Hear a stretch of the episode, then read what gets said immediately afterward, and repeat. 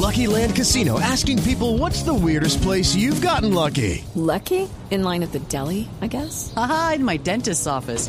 More than once, actually. Do I have to say? Yes, you do. In the car before my kids' PTA meeting. Really? Yes. Excuse me, what's the weirdest place you've gotten lucky? I never win and tell. Well, there you have it. You can get lucky anywhere playing at LuckyLandSlots.com. Play for free right now. Are you feeling lucky? No purchase necessary. Void where prohibited by law. 18 plus. Terms and conditions apply. See website for details.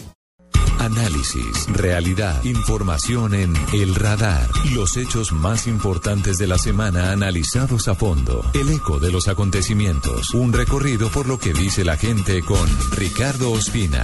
Aquí comienza El Radar en Blue Radio, la nueva alternativa.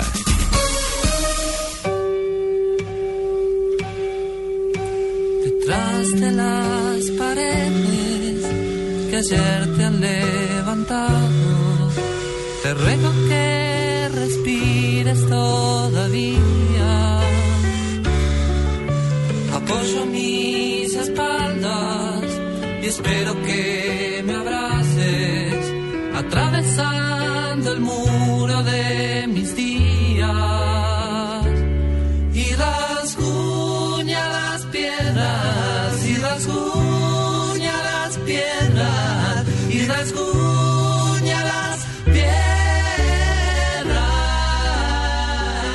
En la segunda mitad del siglo XX, las dictaduras militares fueron el principal sistema de gobierno en la mayoría de países del cono sur de nuestro continente. Desde Paraguay, pasando por Argentina, llegando a Brasil, también en Chile con Augusto Pinochet, tras el golpe que derrocó el 11 de septiembre de 1973 a Salvador Allende, y concluyendo en el escenario del que hablaremos hoy en el radar, el escenario de Buenos Aires y de toda Argentina con la dictadura de Jorge Rafael Videla, un hombre que hace escalofriar a todos los argentinos, un hombre que estuvo en el poder varios años con su junta militar que pretendía borrar de la faz de la tierra a todas las personas que pensaran diferente a este grupo de militares que se tomaron el poder. Jorge Rafael Videla murió hace un año, murió detenido por miles de asesinatos, por desapariciones, pero también por uno de los más execrables crímenes, que era permitir que las jóvenes activistas de izquierda dieran a luz para poder hacerse con sus hijos y luego matarlas. Esos niños, esos niños que hoy tienen 35, 36, 37 y hasta 40 años, son los nietos de las abuelas de la Plaza de Mayo, que milagrosamente han estado apareciendo, que se han reencontrado con sus familias. Y esos reencuentros han tenido su punto más importante esta semana con el hallazgo que hizo Estela de Carlotto, la presidenta de las eternas abuelas de la Plaza de Mayo, con Guido, con Guido Carlotto, con su nieto, que duró 36 años, 36 años creyendo que era otra persona, viviendo otra vida, conociendo una familia que no era su familia, recordando esta barbarie, pero en medio de todo, como lo dijo la presidenta argentina Cristina Fernández de Kirchner, Argentina siendo hoy un país más justo y un país más feliz, hoy les contamos la historia de lo que significó ese reencuentro y de un caso similar, otro nieto de las abuelas de la Plaza de Mayo recuperado por ese trabajo incansable. Los detalles los tenemos a continuación aquí en el radar. Y rasguña las piedras, y rasguña las piedras, y rasguña las piedras.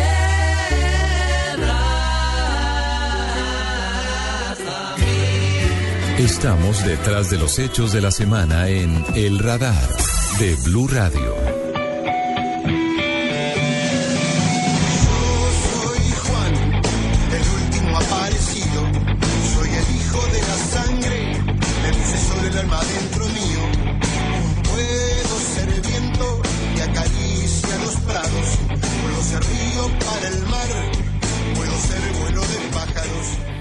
Juan Cabandí actualmente es un dirigente político cercano al kirchnerismo. Incluso forma parte de la famosa Cámpora, que es un grupo de dirigentes simpatizantes del peronismo, fue el nieto número 77 recuperado de entre las familias de militares y de simpatizantes de la dictadura de Jorge Rafael Videla, que se reencontró con sus verdaderos ancestros, con su familia y con su sangre. Y es un gusto tenerlo hoy aquí en el radar de Blue Radio. Señor Cabandí, buenas tardes. Muy buenas tardes, un gusto comunicarme con ustedes.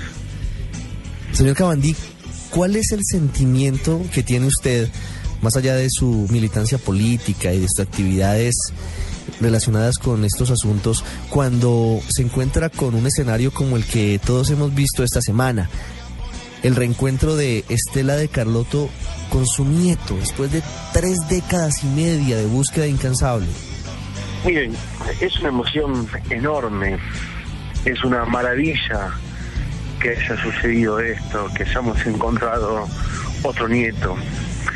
Ya son 114 las identidades que las abuelas de Plaza de Mayo han encontrado en esta lucha que mm, ya tiene 38 años de existencia.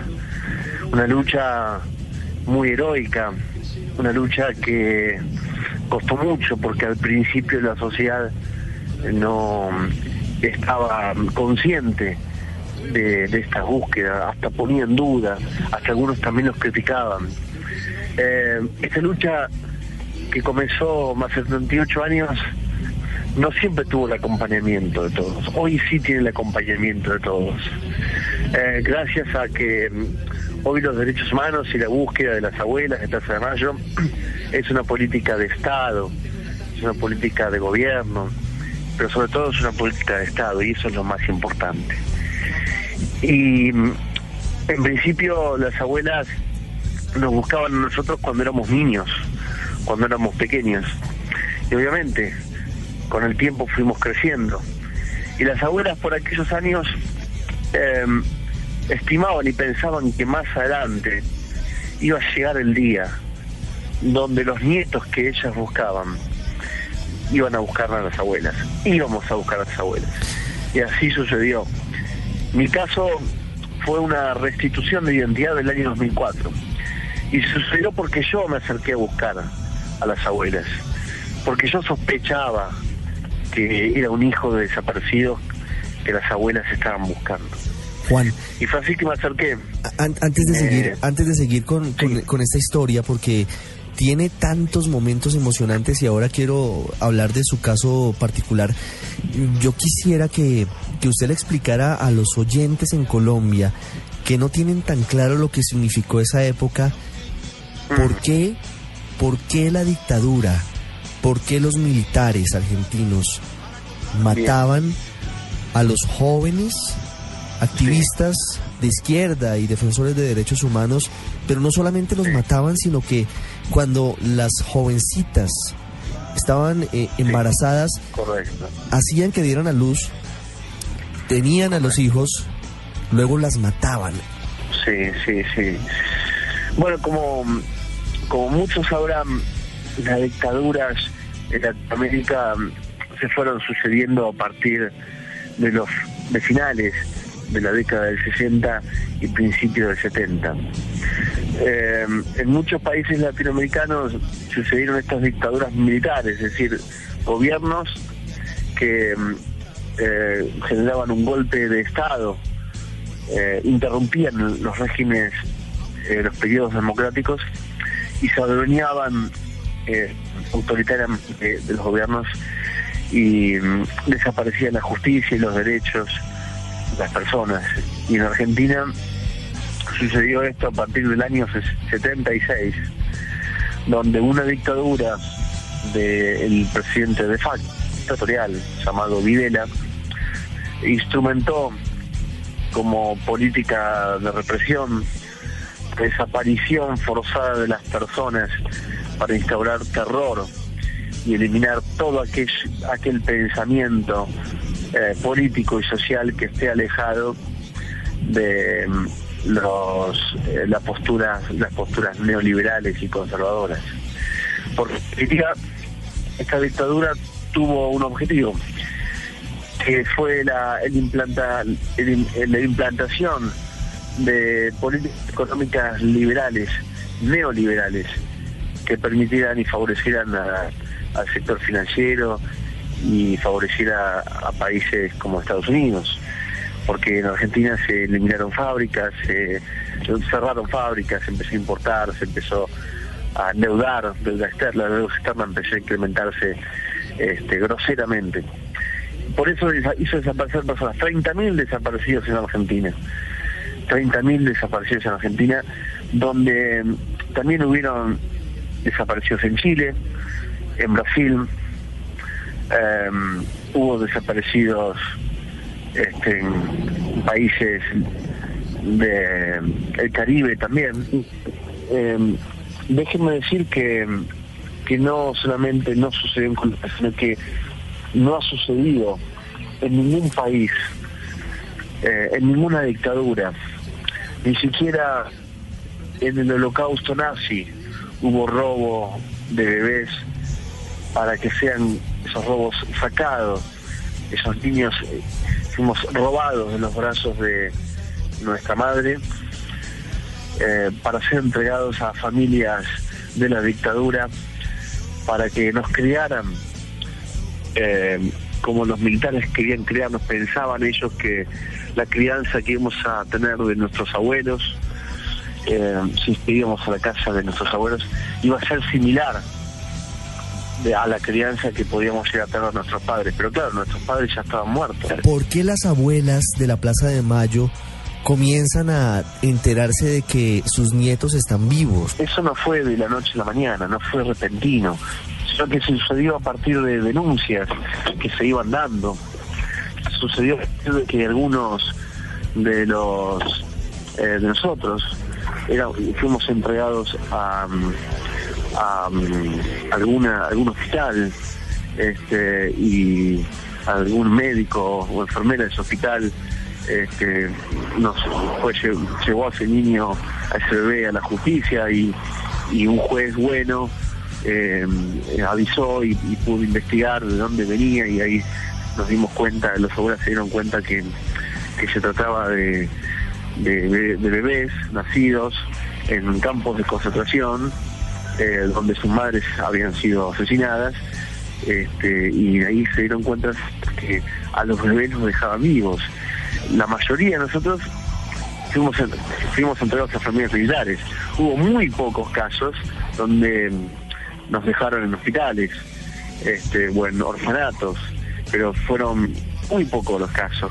Eh, pero esos pocos casos fue lo que ayudó a las abuelas a que eh, nosotros estábamos vivos que habían matado a nuestras madres, pero nosotros estábamos vivos y ellos empezaron a buscarnos. Juan, ¿usted fue criado por una familia militar o su caso fue diferente?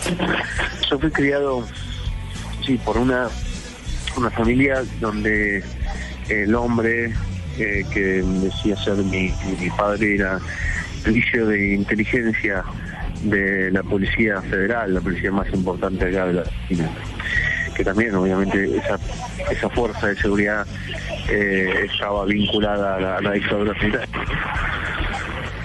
¿Y cómo fue esa crianza?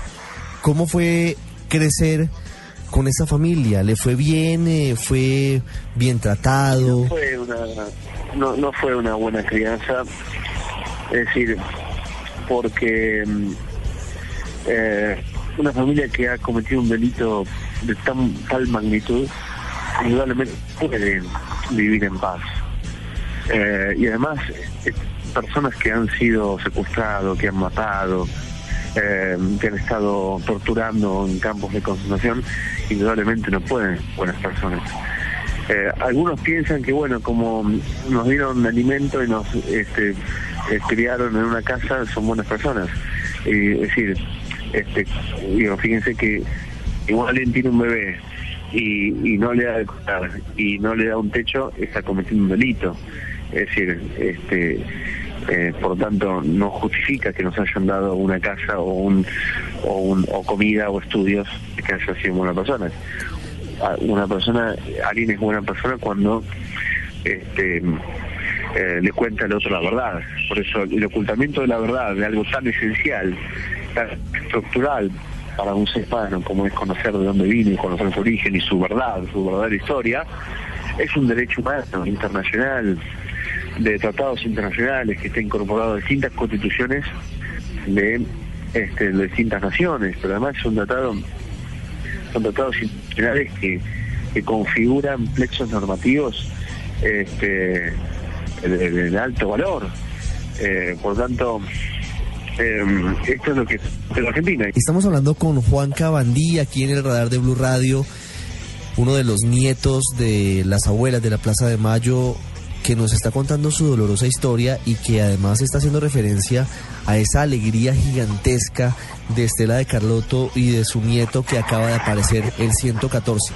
Parece difícil que en Colombia nos podamos sorprender por la barbarie del conflicto, por algo que pueda hacer algún actor armado. Pero esto que estamos escuchando es absolutamente sobrecogedor incluso para nosotros, que parecemos anestesiados muchas veces por la violencia, por el dolor y por la guerra. Juan, ¿en qué momento, cuándo comienza usted a sospechar que no es el hijo de Luis Falco, que no pertenece a la familia en la que se encuentra eh, adoptado, digamos? Empiezo a sospecharlo cuando tenía 22 años. Y empecé a sospechar que mm, era hijo de estas personas porque mm, no recibía un buen trato de, de este hombre. Además no pensaba eh, casi nada igual a él. Que además yo sabía que él era una persona que había estado vinculada a la dictadura y porque a los 22 años empecé a tener eh, un pensamiento propio, empecé a elaborar mis propias posturas, a tener posturas propias, tales. Y esas posturas personales y propias me alejaban de las posturas de este hombre. Y ese conjunto de elementos me llevó a pensar que quizás no era hijo de este hombre ni de su mujer. Y fue así que me acerqué a abuelas de Plaza de Mayo. ¿Cuál es el, el paso siguiente cuando usted va a buscar a las abuelas de la Plaza de Mayo? ¿Cómo es el proceso para finalmente determinar que usted efectivamente es el, el hijo de, de una de las activistas de Alicia Alfonsín y pertenece a ellos? El paso siguiente fue hacer un análisis de ADN eh, y que ese análisis de ADN, mi identidad genética, se compara con, con un conjunto de, de datos de ADN, o sea, de información genética de las familias que nos buscan. Y entonces se hace una comparación con cada una de las familias que nos buscan y, y bueno, y tuve la suerte obviamente de que mi ADN coincidía con el ADN de mis tíos, de mis abuelos. Por tanto, este eh, esa contratación genética digo, llevó a, a, conocer mi, mi identidad, ¿no? ¿Cuál es su reacción cuando salen los resultados de esa prueba de ADN? Y fue muy conmovedor, muy inspirante porque terminaba la búsqueda que yo había iniciado y, y bueno, y eso fue algo muy emotivo sin lugar a dudas. ¿Con quién se reencontró Juan en ese momento? me encontré con, con mi abuela, con mi abuelo, con mis abuelas, tengo dos abuelas, mis tíos, con mis primos. Sí, sí, sí, fue algo muy lindo. Cuando veo hoy lo que está pasando con Estela de Carlotto y con Guido Carlotto, con Ignacio, que era su otro nombre, me imagino que todavía, todavía se, se eriza, todavía pueden casi que escurrirse las lágrimas al recordar su caso y al ver cómo ha avanzado esta lucha. Sí, sí, sí. Sin duda que esta eh, aparición de, de Guido me ha hecho recordar, eh, 10 años atrás cuando sucedió lo. Sin duda que fue así. Estaba con nosotros Juan Cabandí, el nieto número 77 de las abuelas de la Plaza de Mayo, que reapareció hace 10 años para su familia de sangre y que también forma parte de esa historia de Argentina que jamás quisiéramos que se repitiera.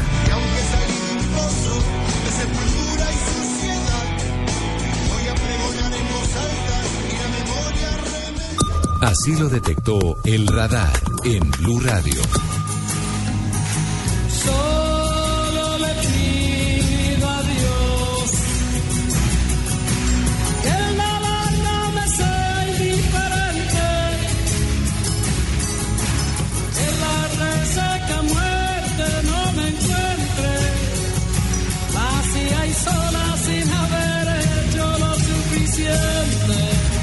El reencuentro de Estela de Carlotto y de Guido Ignacio Carlotto fue muy esperado, pero además muy tenso, por lo que significaba encontrarse abuela y nieto casi cuatro décadas después. No se conocían y en ese momento por primera vez se encontraron y luego de eso dieron unas breves declaraciones.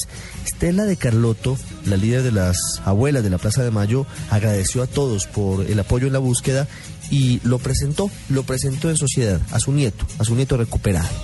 Mi rol hoy no es de hablar como abuela de Plaza de Mayo, sino acompañar a nuestro nieto, a mi nieto, y al nieto de todos, de esa abuela que vamos a conocer luego, Guido, conocido por muchos años como Guido Carlotto, hoy es la persona de 36 años que les va a contar y va a responder todo lo que ustedes quieran, que tiene papá Montoya y ya es Montoya Carlotto. Esa es su identidad. Acá está la familia Carlotto y parte de la familia Montoya acompañándolo, su compañera Celeste, que es un puntal para él.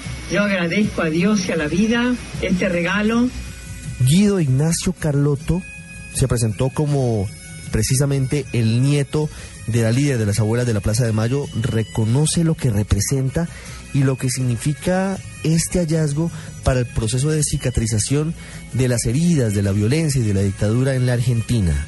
Yo soy Ignacio Ovido, ella está muy firme con esa decisión.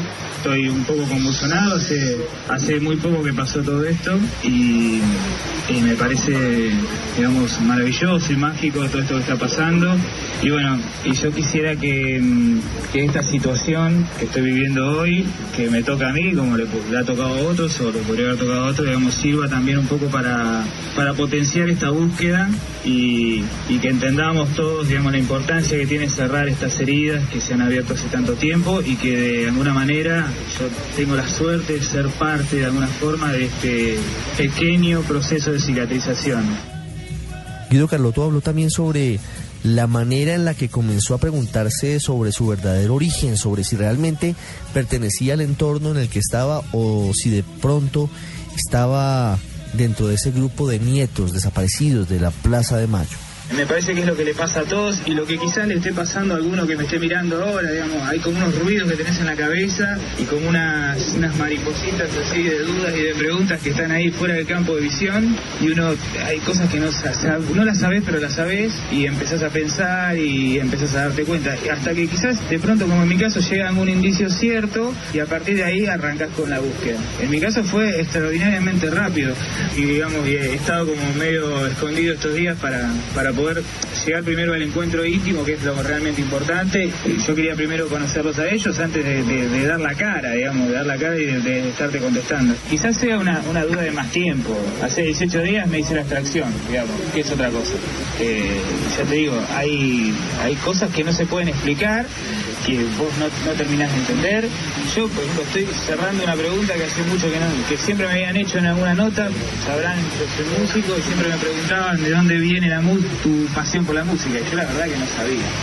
Porque en el medio ambiente en el que me crié, que me crié fenómeno, con una con, con una, pareja que, que, me crió en el mayor de los amores, digamos, estaba, eh, el medio ambiente me destinaba a otra cosa. Entonces, eh, terminar haciendo otra, otra, otra tarea que la que uno iba direccionado naturalmente, eso era un ruido, uno de los ruidos que yo tenía. Sí, sí, sí, ahora, ahora lo, en ese momento lo, lo supe hace dos meses. Me enteré el día de mi cumpleaños y ahora, nada, viene, viene todo esto.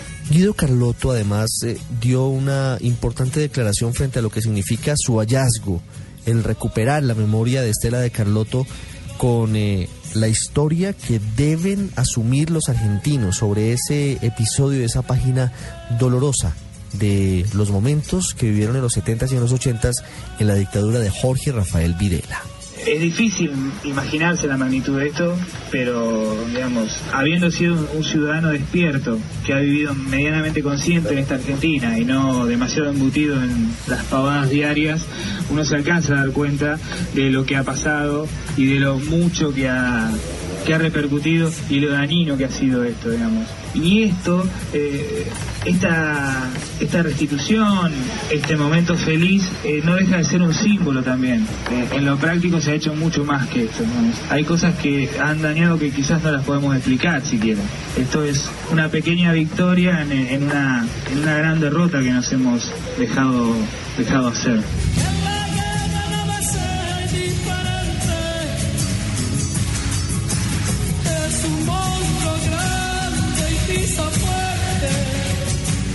Ya regresamos a El Radar en Blue Radio.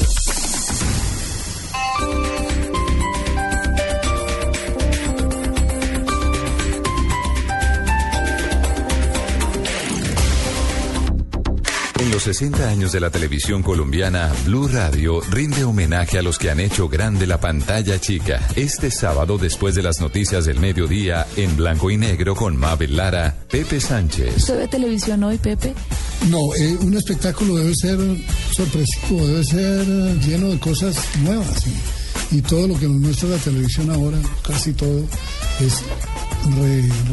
El prestigioso actor y director colombiano habla de su trayectoria y su visión de la televisión en nuestro país. Que hace aguardientero, me dijeron. Sí, ¿Sigue siendo? No, ya no. Ya ni iba a aguardiente, me dejó el trago. El trago me abandonó. Yo le coqueteo y le pero nada. Pepe Sánchez, este sábado en blanco y negro con Mabel Lara. Homenaje a los grandes de la televisión en sus 60 años. Porque todos tenemos algo que contar. Por Blue Radio y bluradio.com. La nueva alternativa.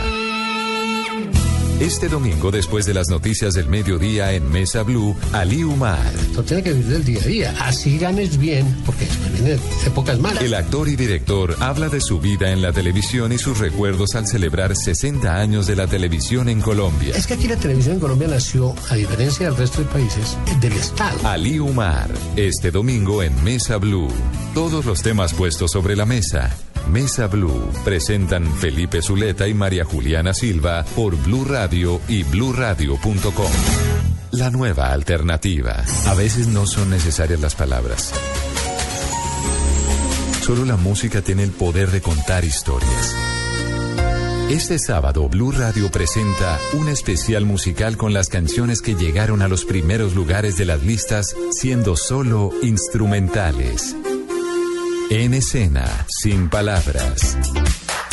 En escena, este sábado desde las 3 de la tarde. Presentan Diana Medina, Tito López y W Bernal por Blue Radio y bluradio.com. La nueva alternativa.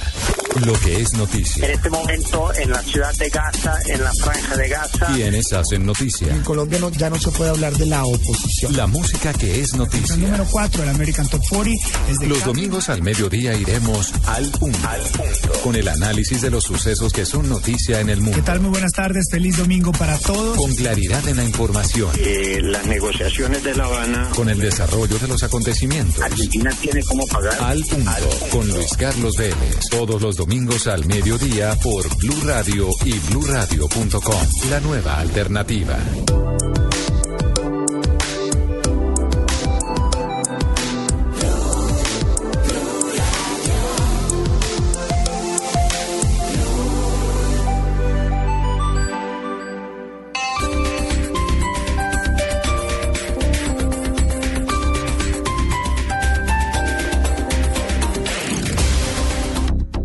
Volvemos con El Radar en Blue Radio.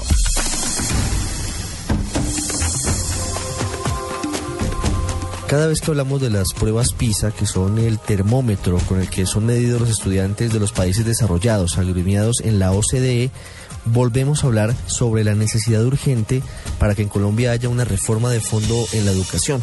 Los resultados de los jóvenes y los niños colombianos en las pruebas PISA no son satisfactorios. Usualmente quedamos ubicados en los últimos lugares. El presidente Santos, en su discurso de posesión para el segundo mandato, dijo que ese será uno de los pilares de su nuevo gobierno, la educación, y de hecho señala que el año entrante tendrá en presupuesto más dinero que el sector defensa y anuncia 400 mil becas para la educación superior a los jóvenes talentosos, a los jóvenes que no tienen la posibilidad de pagar un estudio en la universidad de los niveles 1 y 2 del CISBEN. El Consejo Nacional de Educación Superior además presentó esta semana la política pública para mejorar las condiciones de educación en el país. Simón Salazar nos entrega algunos detalles de esa iniciativa, de esa propuesta que ya fue entregada al presidente Juan Manuel Santos. El Consejo Nacional de Educación Superior, encabezado por la ministra María Fernanda Campo, presentó al país su propuesta política pública de educación superior con el que se pretende ampliar la cobertura en el país. Hoy le podemos decir de que manera muy orgullosa todos los consejeros de nuestro Consejo Nacional de Educación Superior, CESU, con mucho orgullo, le cumplimos al país. Nos comprometimos a desarrollar una propuesta de manera participativa y aquí está. Recibimos el mandato de repensar proactivamente la educación superior en Colombia y aquí está el resultado. Este acuerdo quedó compuesto por 136 lineamientos encaminados a mejorar la educación y proyectarla a largo plazo. El Consejo Nacional propuso la creación de una superintendencia y de una agencia de calidad. La propuesta de crear una agencia nacional para la calidad de la educación superior que resuma en una sola sombrilla todo lo que tiene que ver con el sistema de aseguramiento de la calidad, de tal manera que podamos trabajar de una manera mucho más articulada y se, y se recomienda también la necesidad de fortalecer los mecanismos de inspección, de vigilancia y de control. Se proponen unos principios básicos como la educación inclusiva, de calidad y pertinencia, que promueva la investigación y con más formas de financiamiento. El presidente Juan Manuel Santos dijo que acoge esta propuesta como suya. Por eso acogemos esta propuesta del CESU, la asumimos como propia. Nuestra meta para el año 2018 es crear por lo menos 400 mil nuevos cupos y acercarnos al 60% de cobertura. Si lo logramos, vamos a estar 10 puntos por encima del promedio de América Latina. Ese es uno de los, de los retos importantes. Recordemos que el presidente Santos se comprometió en su discurso de posesión a mejorar la educación drásticamente en los próximos cuatro años. Simón Salazar, Blue Radio. Los hechos que le interesan a la gente en El Radar.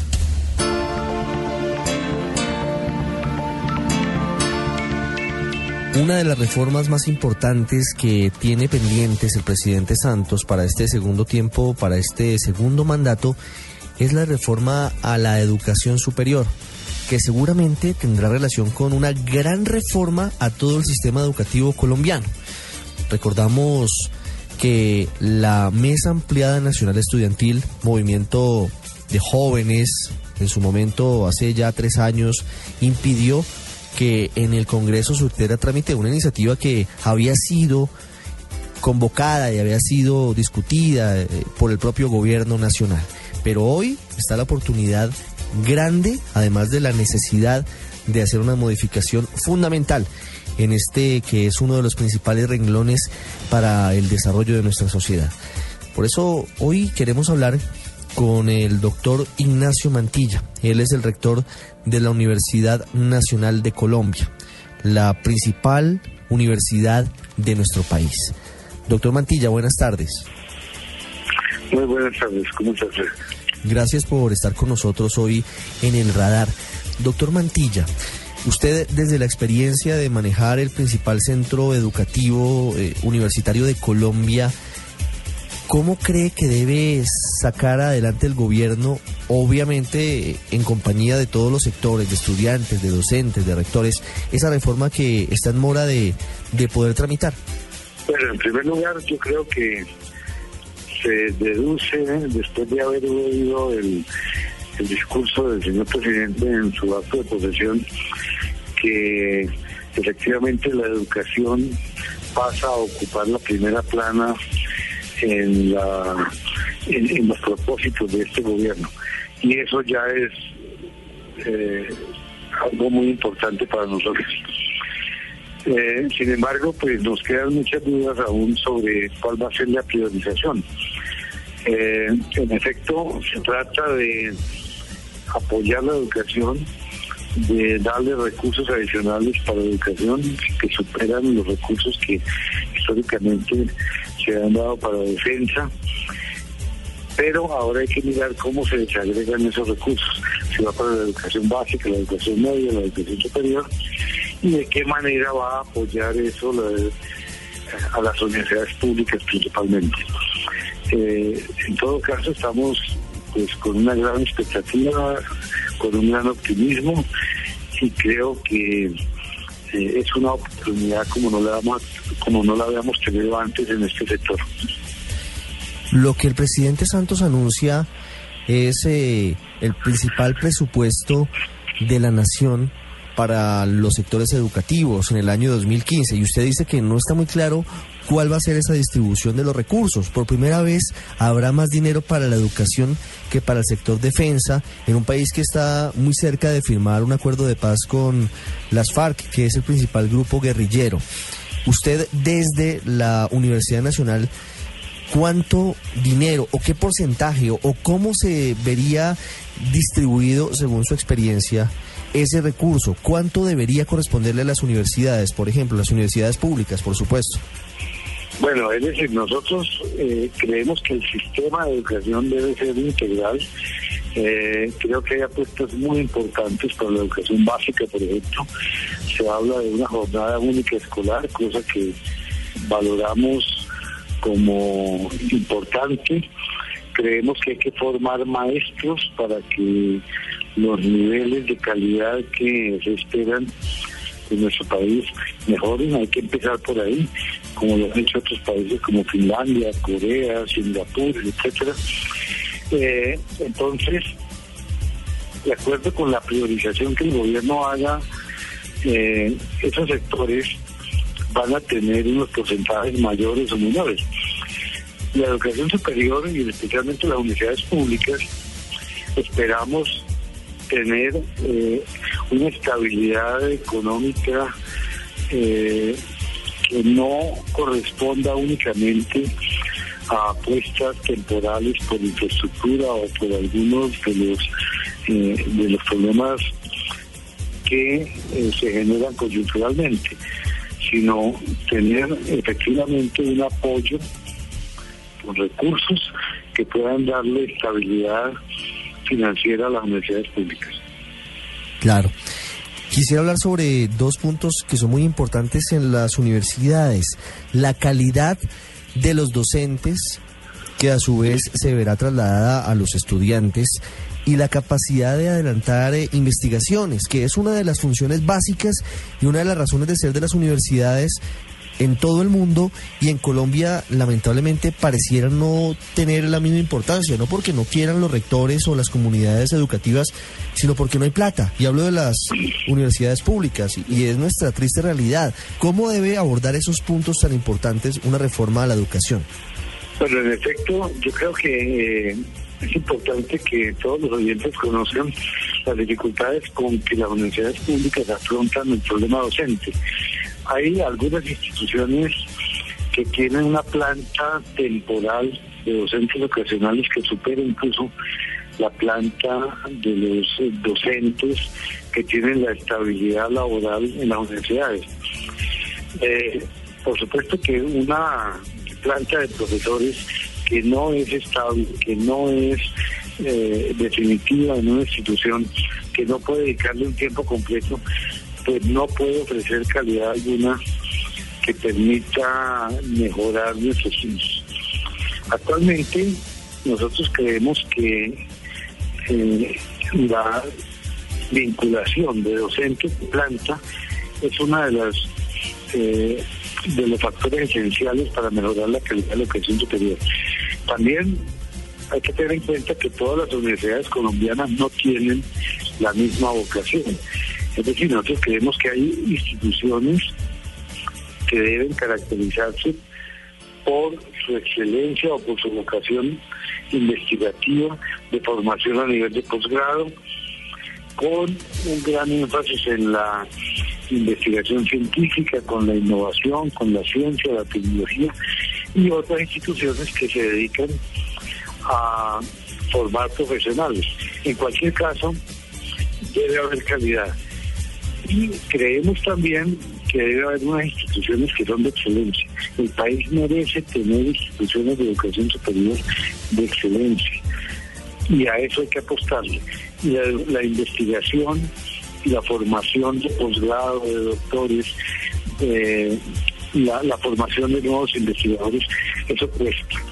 Eso cuesta, pero es hay un valor que se recupera a muy largo plazo.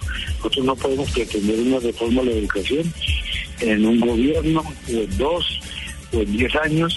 Esta es una apuesta que necesita por lo menos 20 años para que podamos ver resultados. Una pregunta para finalizar, doctor Mantilla, rector de la Universidad Nacional.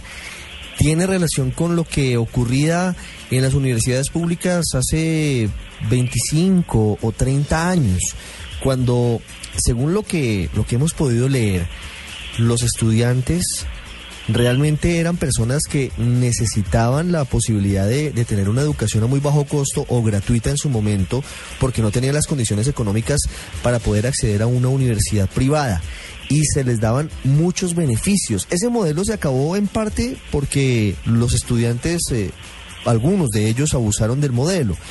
Pero es posible regresar a, esa posibilidad de que las personas que realmente lo requieren, necesitan, porque no tienen los recursos para pagar una universidad privada, puedan acceder a las universidades públicas? Pues yo no creo que eh, un estudiante vaya a una universidad privada a una universidad pública dependiendo de los recursos. Yo creo que los estudiantes deben poder elegir las buenas universidades independientemente de si son privadas o si son públicas. Los costos de formación de un estudiante en Colombia eh, puede ser el mismo en una universidad privada o en una universidad pública. En la universidad pública hay un subsidio del Estado que le permite al estudiante pagar una matrícula más baja, pero no por eso quiere decir que su formación vaya a ser inferior a la que puede recibir en las mejores universidades privadas. Entonces, eh, ese, esa categorización debe eliminarse y lo que debemos pensar es en tener un sistema de educación superior, no importa si es privado o si es público, que el estudiante la pueda pagar. Eh, hace unos años, como usted lo señala, y hoy las cosas son iguales, es decir, un joven que quiera formarse, que quiera eh, hacer una carrera y quiera obtener un título que le permita desempeñarse en una vida profesional, necesita eh, tener una disposición de tiempo completo a sus estudios. Por lo tanto, eh, antiguamente y hoy y en un futuro siempre se necesitará el apoyo de bienestar para nuestros estudiantes. Necesitamos que los estudiantes estén bien alimentados, que tengan una vivienda digna, que tengan el tiempo para dedicar a sus estudios y que su formación les permita ser profesionales eh, con todas las garantías para que se desempeñen de la mejor manera sin importar la profesión que han elegido. La idea es luchar contra instituciones que aprovechan la falta de cupos para ofrecer educación de baja calidad. La Universidad Nacional, por ejemplo, está actualmente recibiendo únicamente el 10% de quienes aspiran a ingresar a ella. Estamos rechazando casi 100.000 jóvenes que quieren estudiar en la Universidad Nacional. Dentro de ese grupo hay excelentes jóvenes que podrían acceder si tuviéramos los cupos necesarios para ofrecerlos. Por lo tanto, esos jóvenes que tienen que recurrir a otras formas de, de, de estudio en otras instituciones merecen también que se les ofrezca calidad y se les ofrezca financiación. Es Ignacio Mantilla, rector de la Universidad Nacional de Colombia, hablando aquí en el radar sobre uno de los principales retos del gobierno Santos y que está al alcance de todos, porque una buena educación, una educación de calidad, significa la diferencia entre un país que está rezagado y un país que pretende en realidad acceder a el primer eh, rango de los eh, desarrollos, de la tecnología, de la investigación e incluso de la generación de ingresos. Muchísimas gracias. Bueno, muchas gracias.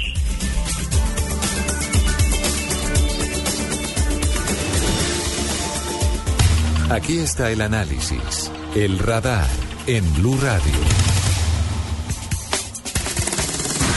El pasado jueves, en horas de la noche, volvió a escucharse el tono ceremonioso, serio, con un eh, rostro adusto del presidente de los Estados Unidos, Barack Obama, anunciando lo que seguramente jamás hubiera querido repetir, y es la posibilidad que ya ha sido aplicada en las últimas horas de los bombardeos selectivos en algunas zonas de Irak, ese país que le causó tantos problemas a los Estados Unidos luego de que se embarcara en la guerra en el 2003 para derrocar a Saddam Hussein.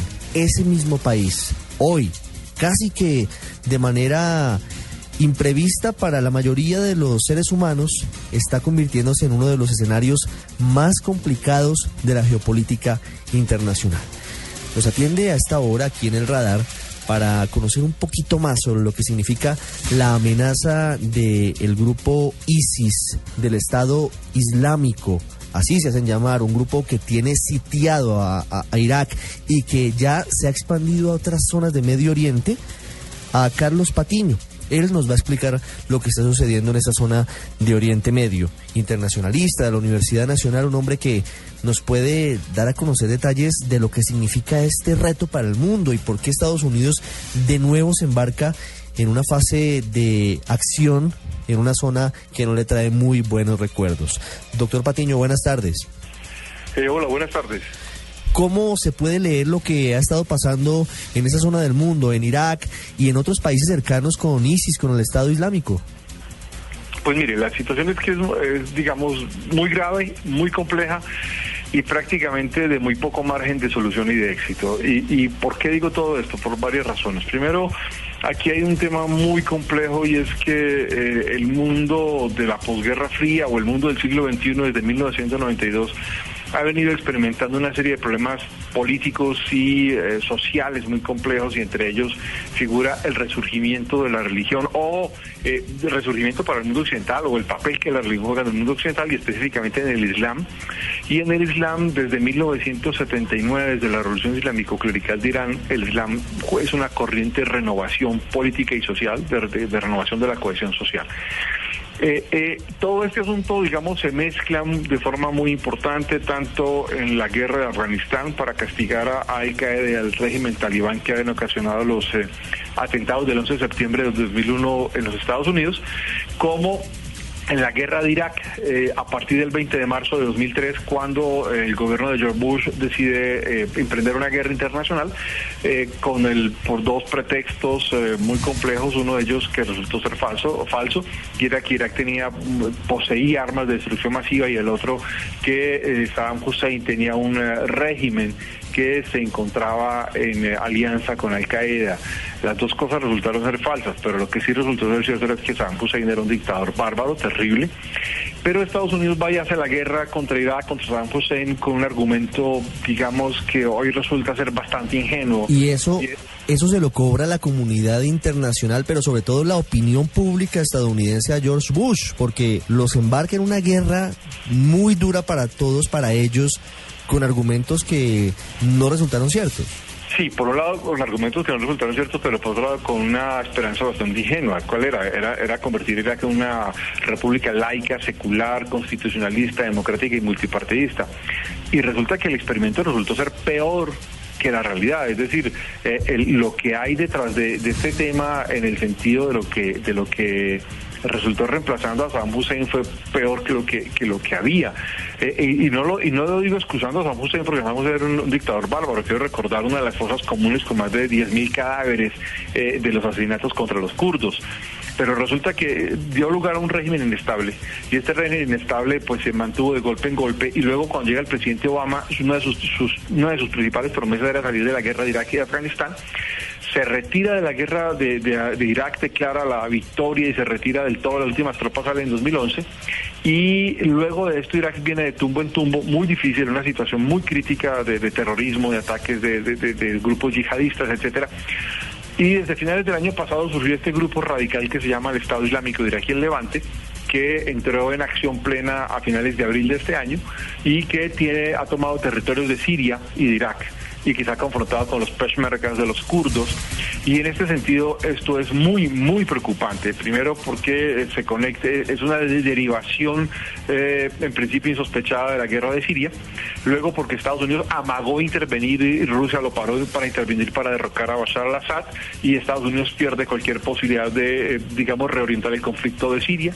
Pero además porque Estados Unidos nunca entendió qué pasó con las llamadas primavera- primaveras árabes, que hoy podríamos llamar claramente rebeliones árabes y que dieron lugar al surgimiento de una serie de regímenes islamistas y que entre otras han sumido en el caos completo a Egipto. Doctor Patiño, ¿de dónde surge eh, este grupo Estado Islámico?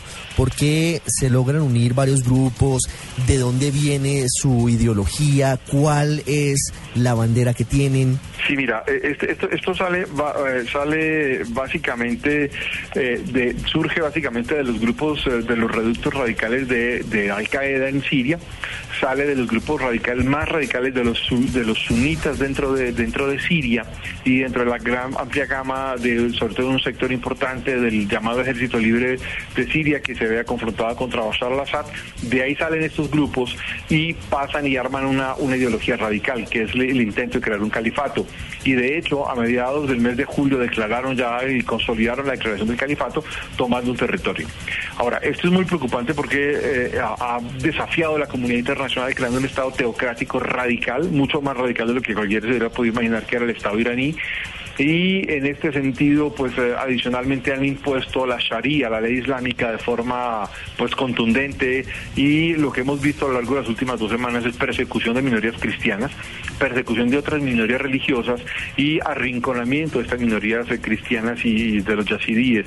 Y obviamente eh, en este sentido es que se, se, se escenifica la entrada en combate de los Estados Unidos de forma muy reticente porque además todo esto tiene que ver con, eh, pues se produce casualmente, por decirlo así, eh, en el momento en que entra la, nueva doctrina Obama de seguridad nacional. Doctor Patiño, ¿de dónde se financian grupos de este tamaño, de esta magnitud? como el Estado Islámico. ¿Quién puede estar dando el dinero para que tengan la capacidad de unir y buscar la creación de, de un califato, incluso superando fronteras porque estaban en Siria y ahora van por Irak? Y no se hizo lo suficiente hasta el momento por parte de la comunidad internacional frente al tema para llegar hasta los niveles en los que estamos hoy? En las últimas semanas ha habido un debate muy importante. Por un lado, eh, eh, un debate dentro de Europa, que además Europa ha empezado a reconocer que tiene un montón de yihadistas de origen europeo, no, no solo de hijos de inmigrantes de, de, estados de países islámicos, sino europeos, hijos de europeos occidentales que se han vuelto musulmanes y se han vuelto yihadistas. Es el caso de Alemania. Pero además eh, hay un debate muy importante donde se dice que Europa ha alimentado gran parte de este radicalismo a través de los pagos, de los secuestros eh, y, de la, y de acceder a la, extorsión que han hecho estos grupos radicales pero de otra parte, eh, digamos, hay un viejo, una vieja conexión muy importante que tiene que ver con la, eh, el pago, eh, el, soporte que muchos príncipes o miembros de la corte saudita han hecho de grupos tan radicales como eh, Al Qaeda y como quedó en su momento evidente en el caso de, de Osama Bin Laden. Y ese asunto pues se volvió un asunto muy complicado porque obviamente es dinero lícito que termina financiando organizaciones extremistas. Una pregunta final, doctor Patiño. ¿Cuál puede ser el futuro de este conflicto? Obviamente todo es absolutamente impredecible y es variable, pero con estos bombardeos focalizados de Estados Unidos es posible que se logre disminuir el avance de este grupo Estado Islámico, el grupo que también es conocido como ISIS, que además eh, ha tenido en este momento la respuesta internacional porque tiene confinadas a más o menos 40 mil personas. Hoy secuestró un grupo de mujeres gigantesco, amenaza con decapitarlos a todos. ¿Cuál puede ser el escenario en el futuro? Pues mire, muy en contra de lo, de lo que de la del presidente Obama, la única forma de detenerlo es con intervención completa y total. Y esto lo digo porque quiero recordar una escena muy importante del año de 1999 cuando la OTAN hizo la guerra contra Serbia y allí se, se impuso la doctrina de la superioridad aérea de Richard Holbrooke y se demostró que la superioridad aérea en sí misma no gana, digamos, ese tipo de conflictos. En este caso se está aplicando la misma doctrina, la doctrina de la superioridad aérea, con ataques aéreos selectivos activos y se cree que esto podría derrocar a- a- al ISIS o al Estado Islámico de Irak y el Levante, eh, de- por lo menos detenerlo. Pero el asunto es que no se trata de detenerlo, el asunto es que se trata de eliminarlo si se quiere eliminar esa amenaza. Es decir, que vamos a tener que presenciar de nuevo una incursión terrestre en Irak y en Siria. La verdad es que en términos militares es la única posibilidad de detener eh, y eliminar de forma tal la amenaza del Estado Islámico de, Irak y Levante porque el ejército de los el ejército del Estado iraquí no ha sido capaz, ha perdido territorio día a día y en este caso pareciera que la moral y la capacidad de combate de, de- los miembros del ISIS es mucho más, mucho más fuerte, es superior. Incluso esto ha dado lugar a, a unas conversaciones e intercambios de cooperación de inteligencia entre Irán, Irán y los Estados Unidos, algo que era impensable hace dos años. Y esto obviamente pues lleva a una situación de enfrentamiento casi impredecible. Doctor Patiño, gracias por explicarnos y permitirnos comprender este nuevo conflicto que se suma a los que ya se presentan en otras zonas del mundo y que nos ha convertido en eh, un escenario con una realidad bastante inestable en política internacional. Muchas gracias. A ustedes, muy amables, gracias.